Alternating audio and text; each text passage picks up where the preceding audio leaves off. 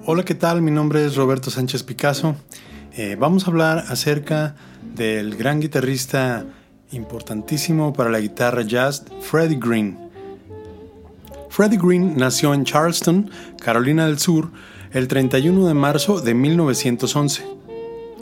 Aprendió el banjo antes de aprender la guitarra en sus años de adolescencia. Un amigo de su padre llamado Sam Walker le enseñó a Freddie a leer música y lo motivó a continuar tocando la guitarra.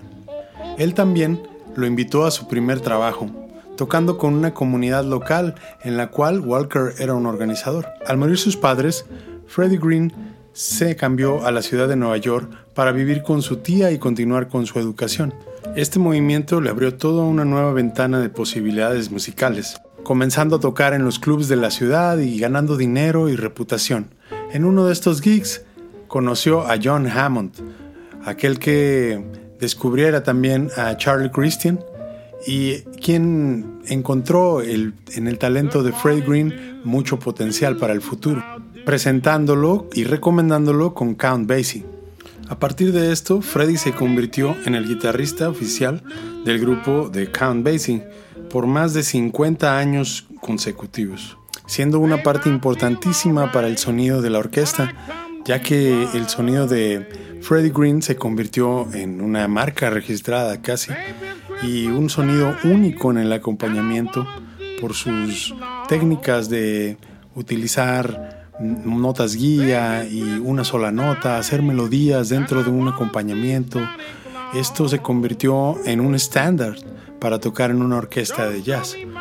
Es incluso común escuchar eh, dirigentes de orquestas de big bands y de orquestas de jazz que acompañes como, como, Freddie, como Freddie Green. Es común que se te pida hacer el acompañamiento en el estilo de Freddie Green, por lo cual es importantísimo aprender y entender el estilo que él tocaba, así como las técnicas que él utilizaba para un guitarrista eh, de cualquier época, incluso hasta hoy en día, si es que se quiere participar en la cultura y en la tradición del jazz. Freddie pasó la mayor parte de su carrera, como ya comentamos, con Count Basie y tenía más que nada la función de acompañar. Hizo muy pocos solos. Generalmente los pocos solos que hizo fueron Em, con acordes incluso. Y lo más importante de su estilo es que logró, lograba mantener el swing, no solo por lo que tocaba el baterista o la sección, el resto de la sección rítmica, sino que él mismo formaba parte de esto, de, este swing, que, se, que se convertiría, como ya dijimos, en una marca única en el acompañamiento del jazz, ¿no? La técnica de Freddie Green consistía más que nada en una extraña combinación del tocar con la mano izquierda casi exclusivamente de las notas que estuvieran en la tercera y cuarta cuerda. Generalmente estas notas que se encontraban ahí serían las notas ya sea la tercera y la séptima y él a su vez haría movimientos melódicos dentro de las armonías eh, tocando las sextas o pasando, haciendo notas de pasos dentro de las escalas del acorde correspondiente. Otra manera, otra, otro aspecto importante de su técnica era en su mano derecha, la cual tocaba encima de la parte baja del, diapasón de la guitarra. Y con la guitarra acostada casi eh, de manera horizontal, algo único de, Freddie Green y, que también parece que influenciaba mucho su sonido porque él podía escuchar su instrumento.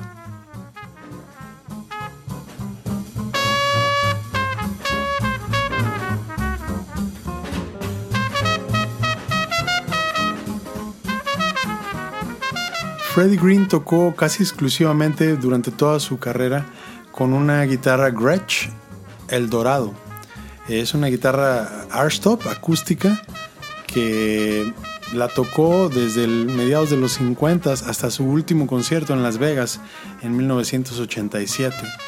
Y esta guitarra, pues al ser acústica, pues no contaba con amplificación, por lo que era una guitarra con mucha sonoridad, pero que también Freddie Green sabía explotar muy bien para que se mezclara perfectamente con los demás instrumentos de la sección rítmica y formara ese sonido característico que hace la técnica de, acompañamiento de Freddie Green. Él desarrolló este estilo tocando en un club que se llamaba Yeah Man y el Exclusive Club, en el cual tocaba con el pianista Willie Gant, de quien eh, Freddie Green menciona que tenía un repertorio interminable y se conocía todas las, canciones populares. Y como tenía un espacio para bailar esos clubs, siempre tenían que tocar cosas en, un tiempo para bailar. La mayoría de las veces que tocó con él, él menciona que él muchas veces tenía que dejar de tocar, Y entonces entraría a tocar cuando, sea que el pianista quisiera tocar eh, stride Menciona también Freddie Green que al principio estaba un poco preocupado de este trabajo en el cual tenían que ver piano y guitarra al mismo tiempo, pero dice que él, como necesitaba el trabajo, pues tenía que hacer también de baterista, porque no tenían ningún baterista. Y de esta forma, pues Freddie estaba creando un nuevo rol en la guitarra, tocando con un pianista de stride, eh, por lo que también él no estaba interesado en tocar solos, o improvisaciones con, con este pianista Willie Gant. Entre sus primeras grabaciones, Freddie menciona uh, algunas con el, con el pianista James P. Johnson en Pee Wee Russell. Y más adelante, en 1937, uh, algunos días después de que Freddie audicionó para la orquesta de Count Basie, tuvo una sesión de grabación con Billie Holiday. Este en el cual comenta que él era el primero que había llegado a la sesión y llegó cuando estaban eh, seteando los micrófonos.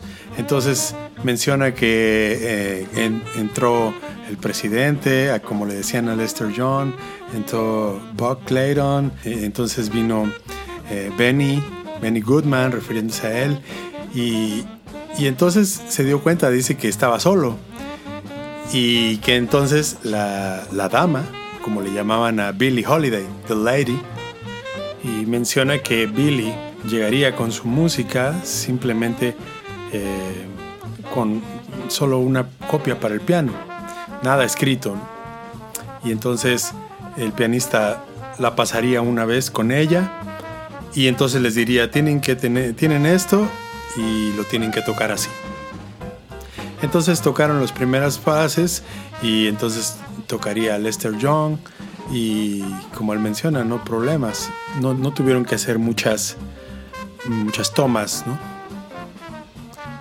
El primer trabajo en Nueva York de la orquesta de Count Basie fue en el Roseland Ballroom en 1937.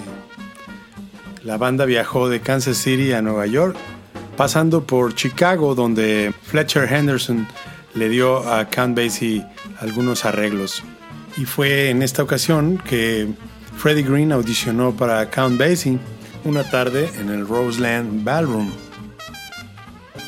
Count Basie ya tenía un guitarrista en la banda que se llamaba Claude Williams, pero del cual se dice que lo dejó ir para poder contratar a Freddie Green. Eh, acto seguido, pues eh, Count Basie llama a Freddie Green para tocar en su próximo trabajo en el William Penn Hotel en Pittsburgh. Y a partir de ese momento Freddie Green formó parte de la orquesta de Count Basie, únicamente teniendo un pequeño periodo donde Count Basie a principios de los 50 despidió casi todo el grupo y entre ellos estaba Freddie Green. Sin embargo, al poco tiempo Count Basie comenzó a, a agrandar de nuevo el grupo, incorporándose de nuevo Freddie Green y ahora ya no volvió a separarse del grupo hasta su último concierto en 1987. Y pues esto es todo de esta semblanza del gran maestro guitarrista Freddie Green. Increíble aportación para la guitarra jazz y para el mundo de la música. Freddie Green, Mr. Rhythm.